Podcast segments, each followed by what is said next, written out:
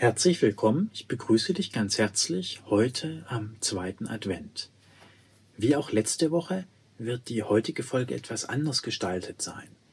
Es geht in der Adventszeit um die Vorbereitung auf die Ankunft des Heilands. Advent leitet sich von Ankunft ab.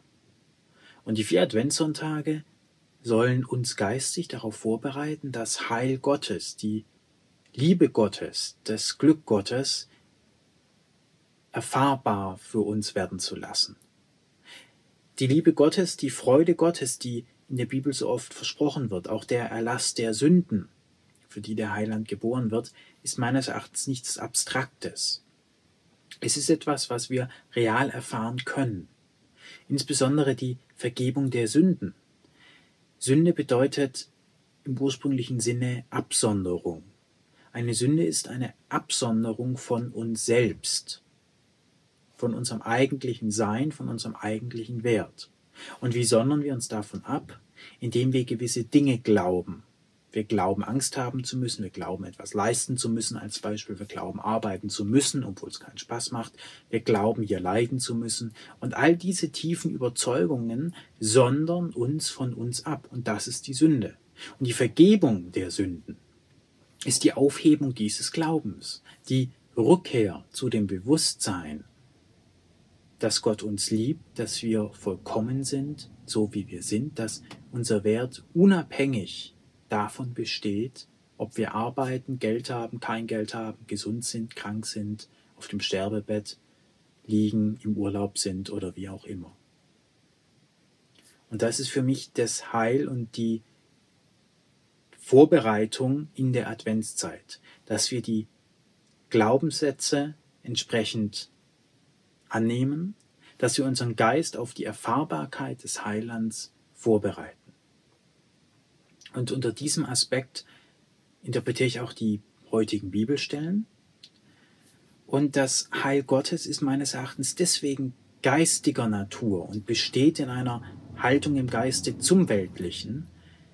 Denn wenn das Heil Gottes von der Welt abhinge, wenn wir quasi nur in Glück und in Friede sein könnten, wenn in der Welt gewisse Dinge sind, wenn quasi in der Welt Friede ist, wenn in der Welt Sättigung, Liebe, Mitmenschlichkeit und so weiter herrscht, dann wäre Gottes, wären Gottes Geschenke nicht uneingeschränkt, nicht unbedingt da.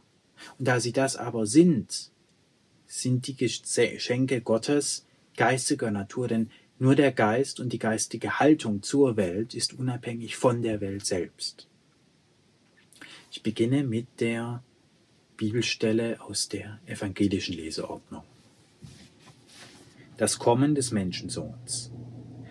Dann werden Zeichen an Sonne, Mond und Sterne in Erscheinung treten, und auf der Erde wird Verzweiflung der Völker in ratloser Angst beim Brausen des Meeres und seines Wogenwalls herrschen indem Menschen den Geist aufgeben vor Furcht und in bange Erwartung der Dinge, die über den Erdkreis kommen werden. Denn sogar die Kräfte des Himmels werden in Erschütterung geraten. Und hierauf wird man den Menschensohn in einer Wolke kommen sehen mit großer Macht und Herrlichkeit. Wenn dies nun zu geschehen beginnt, dann richtet euch auf und hebt eure Häupter empor, denn eure Erlösung naht. Er sagte ihnen dann noch ein Gleichnis. Seht den Feigenbaum und alle anderen Bäume an. Sobald sie ausschlagen, erkennt ihr, wenn ihr es seht, von selbst, dass nunmehr der Sommer nahe ist. So sollt auch ihr, wenn ihr alles dieses eintreten seht, erkennen, dass das Reich Gottes nahe ist. Wahrlich, ich sage euch, dieses Geschlecht wird nicht vergehen, bis alles geschieht. Himmel und Erde werden vergehen, aber meine Worte werden nimmermehr vergehen. Diese Bibelstelle ist ähnlich im Vergleich zu der zu letzter Woche und alle Bibelstellen im Advent sind auch inhaltlich ähnlich. Es geht immer um das Gleiche, um die Vorbereitung des Geistes. Und an jedem dieser Adventssonntage erfahren wir aber etwas anderes, einen anderen Aspekt dieser Vorbereitung. Heute erfahren wir etwas, wie die geistigen Zustände sind, bevor die Erlösung nahe ist. Ich interpretiere das hier geistig. Es, es geht nicht darum, dass in der Welt die Meere toben oder physisch die Sonne verdunkelt oder ähnliches. Das mag in den aktuellen Zeiten zwar auch so sein, aber im Grunde geht es um die, um den Zustand im Geist. Und das ist sehr spannend, weil kurz vor der Erlösung gerät der Geist in Verwirrung. Die gewohnten Glaubenssätze, das, was wir unser ganzes Leben lang gewohnt sind zu glauben und anzunehmen, anzunehmen, gerät ins Wanken. Und das ist gemeint, wenn es hier in dieser Bibelstelle heißt, denn sogar die Kräfte des Himmels werden in Erschütterung geraten. Also selbst das Geistige, was wir meinen, was konstant ist, gewisse Vorstellungen über uns, Vorstellungen über Gesellschaft, Vorstellungen über Glück, all das, was wir bisher fest hatten, als fest erachteten, wird in Erschütterung geraten. Es muss im Grunde auch in Erschütterung geraten wenn man davon ausgeht, dass wir bisher nicht erlöst waren oder in Unglück waren oder vergessen haben, dass das göttliche Heil schon lang da ist. Der Erlösung eilt also ein, eine Zeit des geistigen Umbruchs voraus. Und wir sehen auch, dass Jesus sagt, indem Menschen den Geist aufgeben vor Furcht und in banger Erwartung der Dinge, die über den Erdkreis kommen werden. Hier wird das Phänomen beschrieben, dass viele kurz vor der Erlösung, kurz bevor der Heiland, der Menschensohn, kommt, den Glauben an den Geist verlieren. Sie gehen den geistigen Weg, sie glauben, sie bereiten ihren Geist vor und die damit einhergehenden und auch notwendigen und auch vollkommen logischen Veränderungen in der Art des Denkens versetzen viele so in Angst, dass sie doch wieder abkehren. Und hier gilt es eben, auch wenn sich viel verändert, dran zu bleiben und sich der Ankunft des Heilands gewiss zu sein.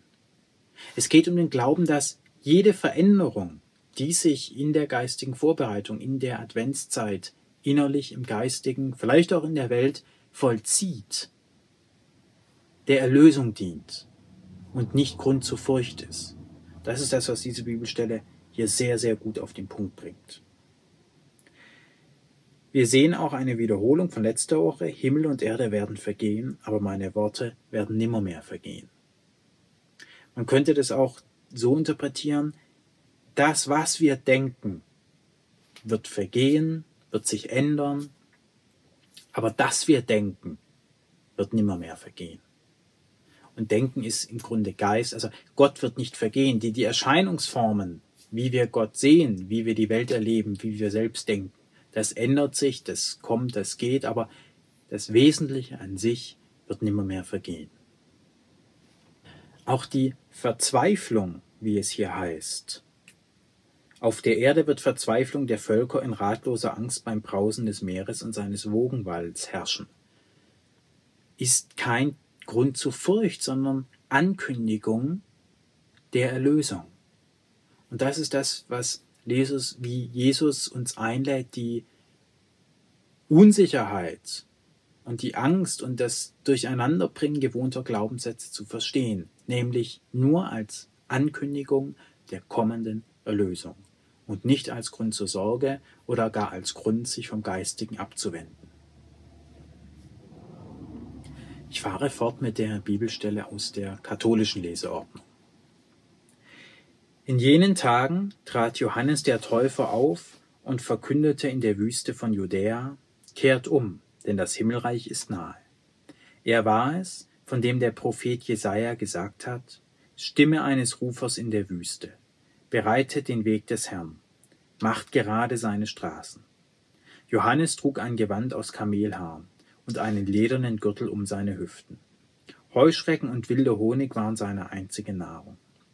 Die Leute von Jerusalem und ganz Judäa und aus der ganzen Jordan-Gegend zogen zu ihm hinaus. Sie bekannten ihre Sünden und ließen sich im Jordan von ihm taufen. Als Johannes sah, dass viele Pharisäer und Sedduzäer zur Taufe kamen, sagte er zu ihnen, Ihr Schlangenbrut, wer hat euch denn gelehrt, dass ihr dem kommenden Zorngericht entrinnen könnt? Bringt Furcht hervor, die eure Umkehr zeigt, und meint nicht, ihr könnt sagen, wir haben Abraham zum Vater. Denn ich sage euch, Gott kann aus diesen Steinen dem Abraham Kinder erwecken.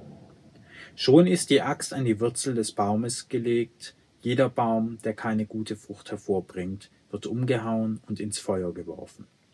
Ich taufe euch mit Wasser zur Umkehr. Der aber, der nach mir kommt, ist stärker als ich, und ich bin es nicht wert, ihm die Sandalen auszuziehen. Er wird euch mit dem Heiligen Geist und mit Feuer taufen. Schon hält er die Schaufel in der Hand, und er wird seine Tenne reinigen und den Weizen in seine Scheune sammeln. Der letzte Satz, die Spreu aber wird er in nie erlöschendem Feuer verbrennen. Das ist das, was ich letzte Woche ansprach. Die Spreu sind Gedanken, die uns absondern von unserem eigentlichen Sein. Und unser eigentliches Sein ist im Bewusstsein von Gott, im Bewusstsein von Liebe, im Bewusstsein von Freude.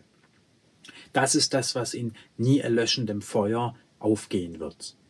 Glaubenssätze und Überzeugungen, die uns selbst nicht gut tun, das ist das, was hier gemeint ist.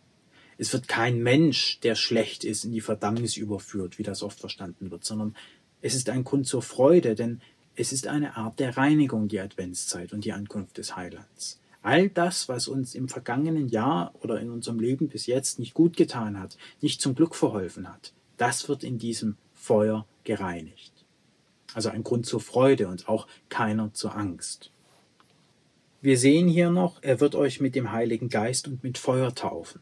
Johannes tauft mit Wasser und der Jesus eben mit Feuer und Heiligen Geist.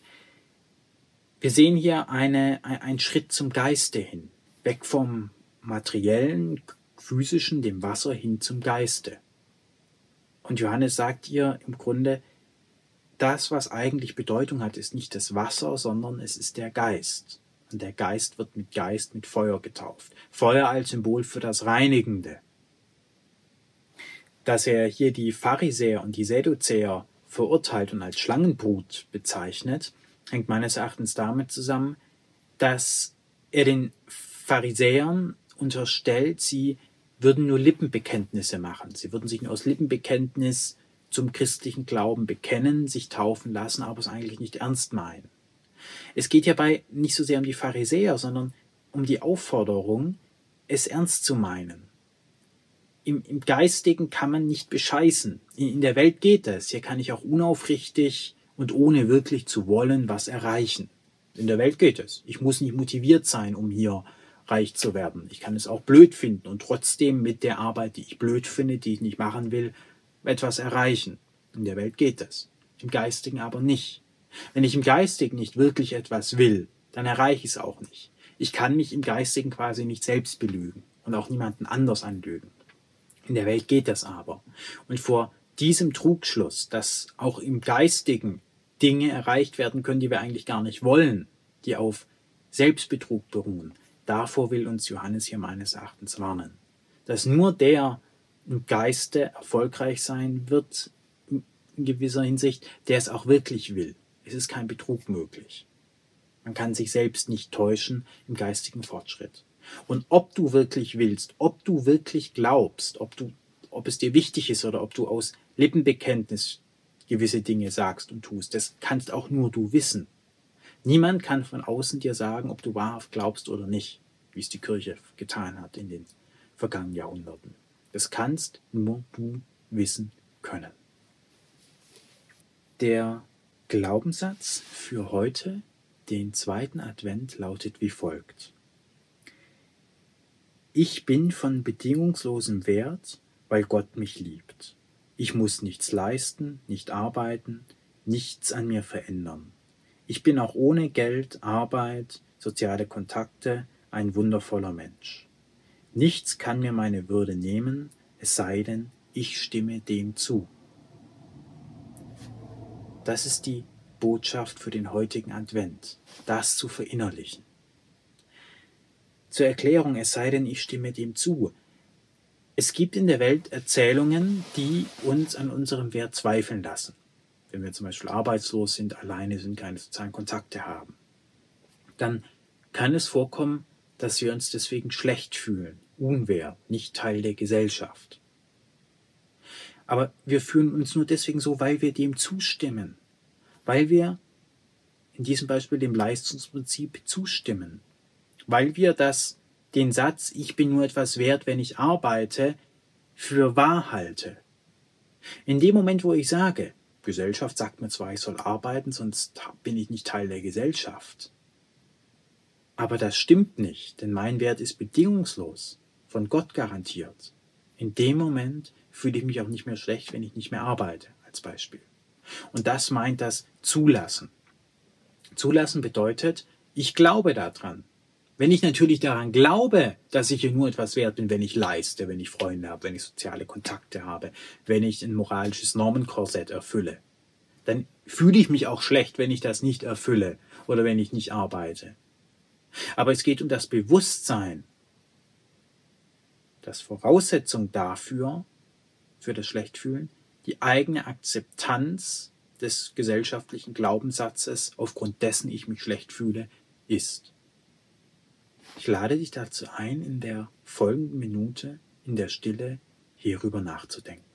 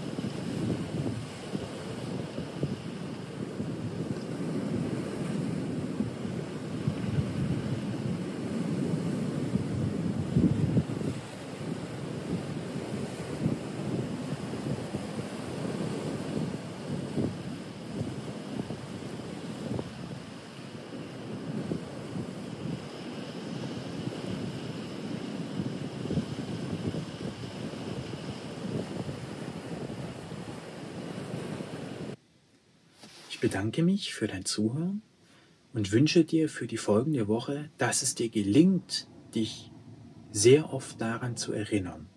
Du bist vom bedingungslosen Wert. Nichts in der Welt kann daran etwas ändern. Gar nichts. In diesem Sinne bedanke ich mich, wünsche dir eine schöne Adventswoche und würde mich sehr freuen, wenn du nächste Woche wieder dabei bist.